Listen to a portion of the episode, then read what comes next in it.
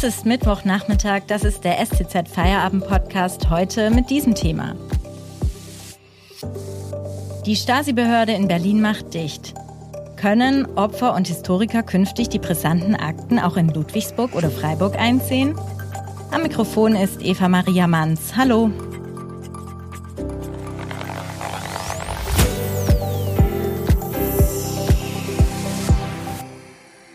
30 Jahre nach dem Ende des Spitzelministeriums der DDR wird jetzt auch die Stasi-Behörde in Berlin aufgelöst. 41 Millionen Karteikarten und 111 Kilometer Akten kommen ins Bundesarchiv. Künftig soll man die Unterlagen dann auch in Westdeutschland anschauen können. Ich spreche heute mit Armin Käfer, Titelautor der Stuttgarter Zeitung. Hallo, Herr Käfer. Hallo. Herr Käfer, die Geschichte der Stasi-Behörde begann ja mit einem Hungerstreik. Was hat es denn damit auf sich? Ja, wie bei vielen Fragen ähm, gab es damals keinen Masterplan, was man mit solchen mit diesen Akten, den Hinterlassenschaften der Stasi anfangen sollte. Im Westen wurde diskutiert, ob man die Akten nicht gleich vernichten sollte, weil man eigentlich nur Übles davon erwartete. Und die Bundesregierung hatte zunächst vor, sie einfach dem Bundesarchiv äh, zu übertragen, was ja jetzt auch geschieht. Dagegen regte sich aber im Osten Widerstand. Und so kam es dann zu diesem Hungerstreik der dann veranlasst hat, dass man das nochmal neu überlegt hat und äh, dann eine eigene Behörde geschaffen hat. Also 111 Kilometer Akten, das klingt jetzt auch selbst heute noch ziemlich krass. Was hat denn die Aufarbeitung da alles zutage gebracht bis heute? In wenigen Sätzen zusammengefasst kann man sagen, viele menschliche Tragödien, weil äh, die Menschen, die im Osten gelebt haben, feststellen mussten, dass sie zum Teil von Nachbarn, von Familienmitgliedern, vom eigenen Ehemann oder der Frau bespitzelt worden sind. Mustergültig zeigt das ja der Film Das Leben der anderen, der auch mit Oscar äh, prämiert wurde. Und zwar zeigt er auch die Problematik dieser ganzen Stasi- Geschichte, weil der Hauptdarsteller Ulrich Mühe hatte ja unter anderem auch seine ähm, Frau verdächtigt, dass sie ähm, informelle Mitarbeiterin der Stasi gewesen sein soll und ihn bespitzelt haben soll. Und die wiederum konnte vor Gericht äh, erstreiten, dass er das nicht mehr behaupten darf. Aber aufgeklärt ist die Sache bis heute nicht. Und warum ist dann die Behörde heute überflüssig? Ähm, zunächst einmal ist die Generation derer, die betroffen sein könnte, stirbt natürlich langsam aus. Dann ist es so, dass dieses, diese riesigen Aktenbestände eigentlich noch nicht so aufgearbeitet sind, dass man sie für die Geschichte nutzbar machen kann.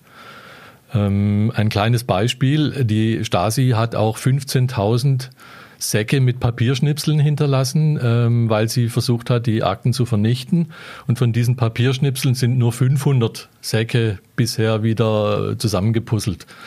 Und es wird natürlich eine Aufgabe des Bundesarchivs sein, diese Akten wieder zu restaurieren und die anderen überhaupt erst richtig zugänglich zu machen weil das im Moment noch sehr schwierig und langwierig ist. Und wenn die Akten dann im Bundesarchiv zugeordnet sind, heißt es dann, dass man sie theoretisch auch hier im Land, in Ludwigsburg oder Freiburg einsehen kann?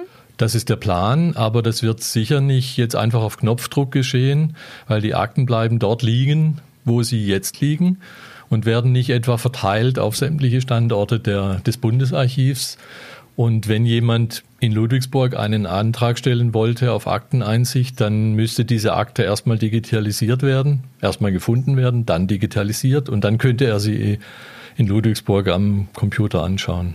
Das wird irgendwann mal so sein. Wann genau, weiß noch keiner. An dem Plan, die Stasi-Akten künftig beim Bundesarchiv anzusiedeln, gab es auch Kritik. Warum? Das klären wir nach der Werbung. Wenn Ihnen dieser Podcast gefällt, denken Sie bitte daran, ihn auf Spotify oder iTunes zu abonnieren, damit Sie keine Folge mehr verpassen. Mehr Berichte und Analysen gibt es mit dem STZ Plus Abo. Es kostet 9,90 Euro im Monat und ist monatlich kündbar.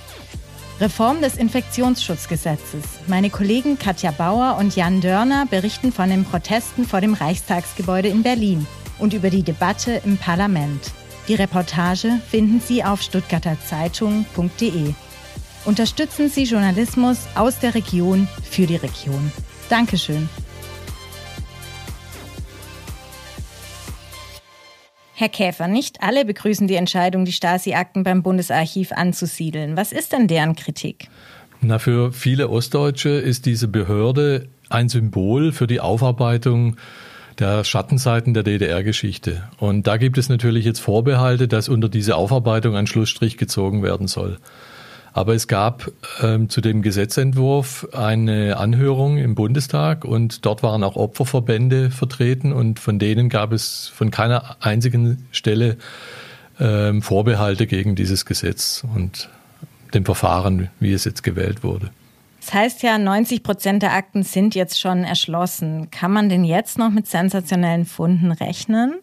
Ich hatte ja schon die Schnipsel erwähnt und natürlich weiß kein Mensch, was in diesen 15.000 äh, Säcken ist, in denen äh, zerrissene Akten sind und die Wahrscheinlichkeit ist nicht besonders hoch, dass jetzt noch irgendwas ans Tageslicht kommt, aber man kann es letzten Endes nicht ausschließen.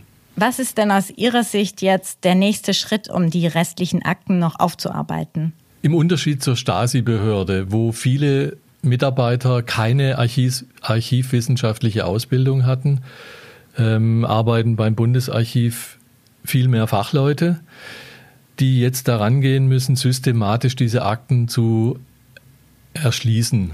Das heißt, Schlagworte zu bilden, sie zu digitalisieren, sodass per Knopfdruck dann letzten Endes jeder, der äh, ein berechtigtes Interesse hat, gezielt nach seinem Fall suchen kann.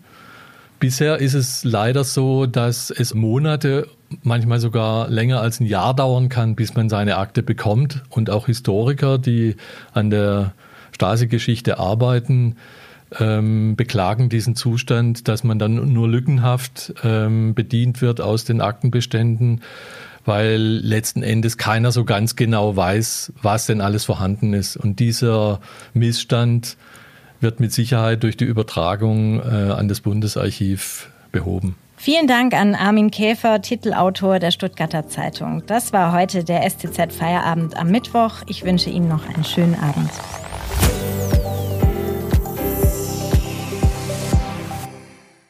This is your invitation to the intersection of versatility and design. Experience the empowering feeling of the Lexus SUVs and some of the best offers of the year on select models at the Invitation to Lexus sales event now through April 1st. Get $750 cash towards the lease of a 2024 NX350 all-wheel drive. Experience amazing at your Lexus dealer. Call 1 800 USA Lexus for important lease cash offer and pricing details. Restrictions apply. Not all customers will qualify. Offer available in the Lexus Eastern area and it's April 1st, 2024.